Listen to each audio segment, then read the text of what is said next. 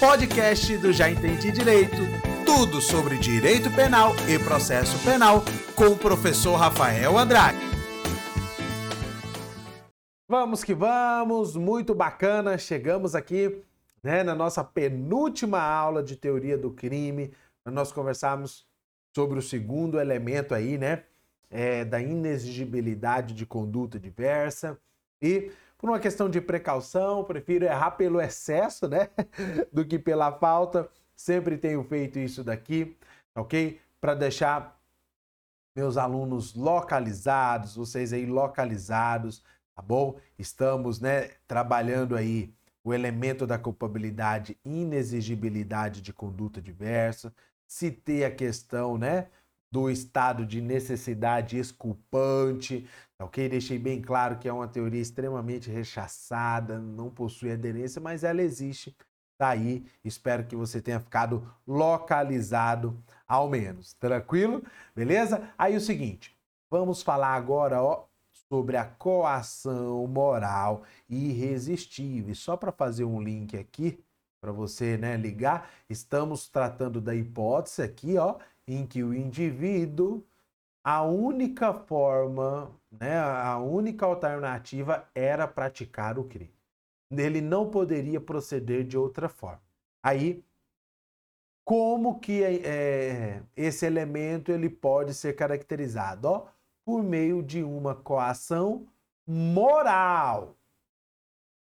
Vou falar isso lá na frente, ó, mas já vou ver aqui para a tela de PC. Coação moral irresistível. Tranquilo? Moral, grave isso aí, não é coação física, coação moral irresistível. Tranquilo? Então, ó, tá aí obediência hierárquica, é a próxima aula, mas ambos estão lá no artigo 22 do Código Penal, é o fundamento legal aí.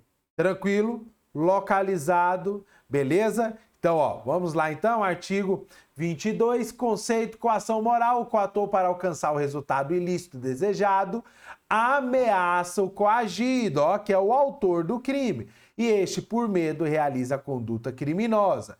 Essa intimidação recai sobre sua vontade, viciando, tornando aquela vontade a única forma, né? Não resta para ele outra alternativa, de modo a retirar a exigência legal de agir de maneira diferente, ou seja, eliminou todas as hipóteses dele agir de outra forma.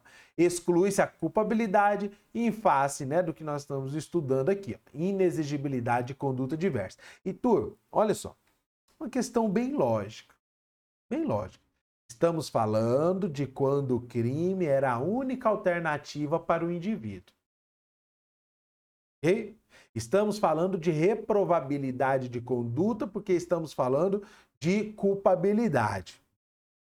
Bom, olhando por esse aspecto, reprovabilidade da conduta, o indivíduo que coagido moralmente, né, coagido moralmente, tipo o caso aí do gerente de banco, né, que está com a família sequestrada, ele vai lá e pratica, abre o cofre, né? enfim, pratica a conduta criminalizada.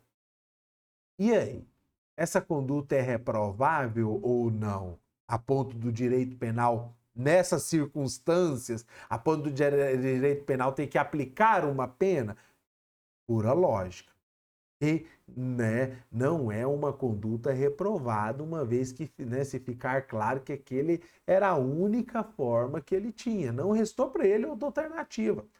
Viu? Então, só para você entender, visualizar aí né, a dinâmica é, desses elementos que se complementam, um realmente está entrelaçado com o outro. Beleza, amigão? Minha amigona, tranquilo? Então vamos lá, ó caderno de conteúdo aí. Ah, até coloquei um exemplo aqui, ó. O pai que, tendo seu filho sequestrado, é coagido a assaltar todo o dinheiro de sua agência bancária. Caso contrário, o coator matará o seu filho.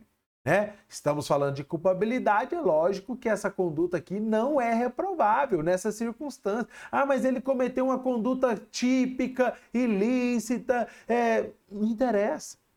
É a hipótese que o legislador colocou aí que né, ele será isento de pena, é, não tem que se falar em culpabilidade aqui se ele agiu nessas circunstâncias. Beleza? Tranquilo? Então, ó, tá aí, vamos ver aqui.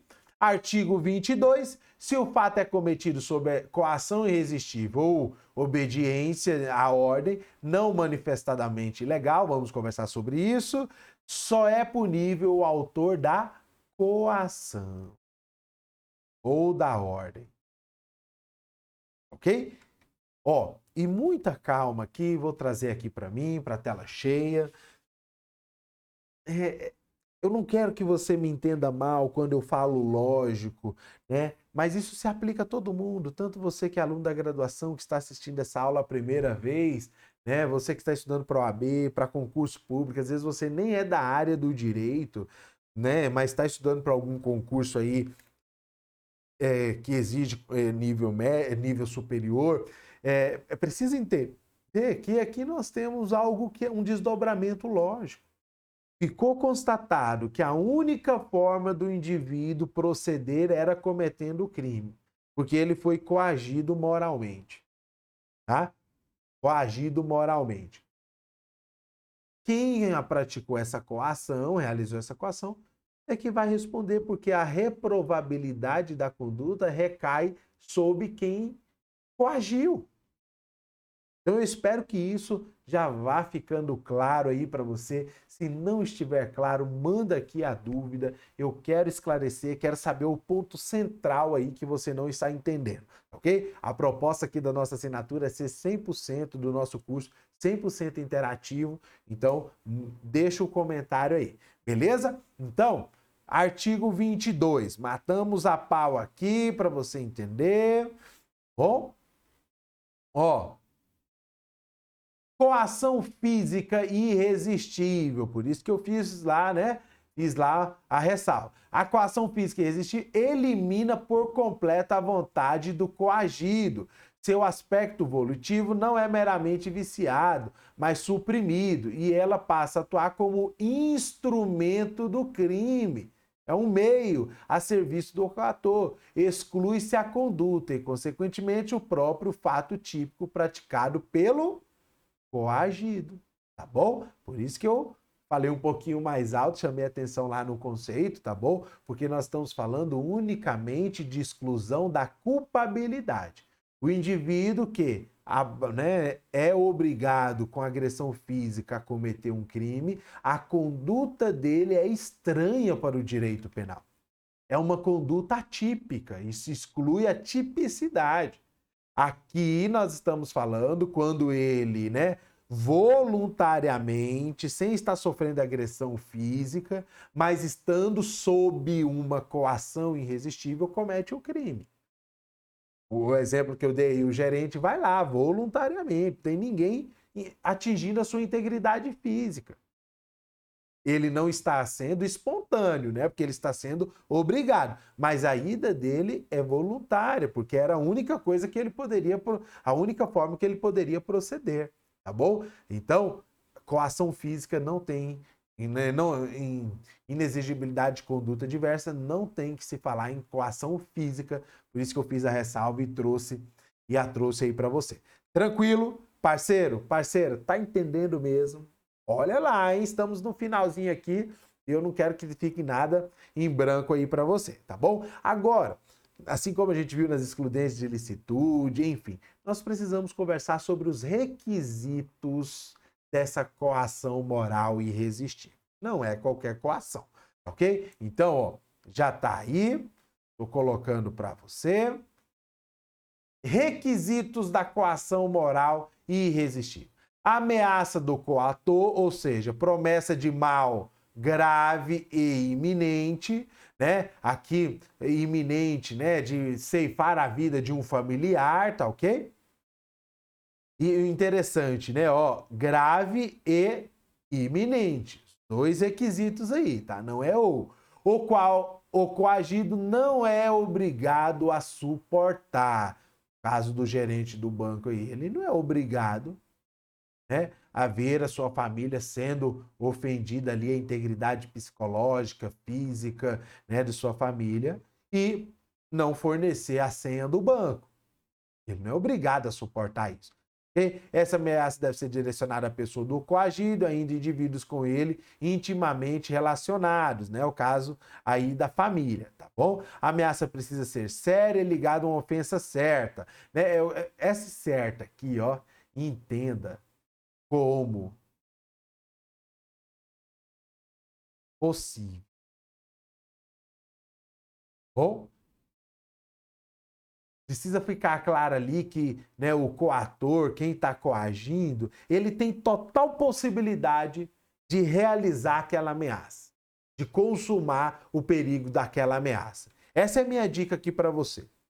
Bom, é a ameaça, né? A gravidade da ameaça aí, ela precisa ser, né? Também guarda relação com a possibilidade de do coator é, é, praticar aquela, é, aquele perigo que ele criou, que ele está utilizando para coagir o indivíduo. Se não é possível, é impossível ele praticar a, aquele perigo, né, consumar aquele perigo, não tem que se falar aí na ameaça, ok?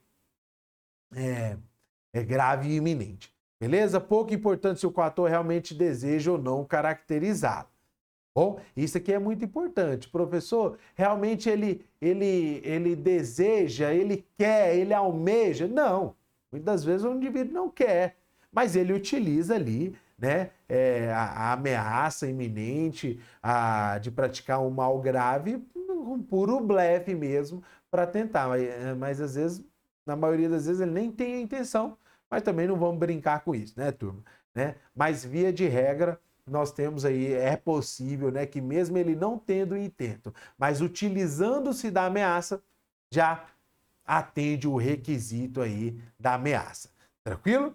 Ó, inevitabilidade do perigo na posição em que se encontra o coagido. Se o perigo puder por outro meio ser evitado, seja pela atuação do próprio coagido, seja pela força policial, não há que se falar na, né, na, na excludente aí, na dirimente, tá bom? E olha só, imagina uma situação, né? É, um tipo de golpe que acontece muito aí, né? É, ligam para os pais os pais. Olha, eu tô com a sua filha aqui, sequestrei, se não fizer o, um, se não depositar tanto em, tal, em tal conta, é, é, nós vamos matar. Aí colocam outra pessoa gritando, mãe, pai, pai, tá ok? Imagine nessa situação, o pai já sai desesperado ali, já sai desesperado ali, assalta, os, né, desesperado, os colegas de trabalho, pega dinheiro, pega relógio, enfim, para dar um jeito de penhorar isso e, e, e, e pagar o resgate. Olha, não atende aí o requisito da inevitabilidade. Porque nessas circunstâncias era exigido ali dele essa verificação, constatar primeiro se é a filha dele mesmo, né? se é ou se já quiser ligar direto para a polícia para verificar enquanto está na linha ali, não tem problema, mas é possível exigir dele, né, desse autor, nesse cenário que eu estou falando aqui, é, um comportamento diverso do que ir lá e praticar o crime é, de forma direta. Ou então, segundo requisito aí, é a inexigibilidade né, é, é, da conduta. Ok? Aí, terceiro requisito, ó. O autor, né, o coagido ali, ele não tinha como resistir a essa ameaça.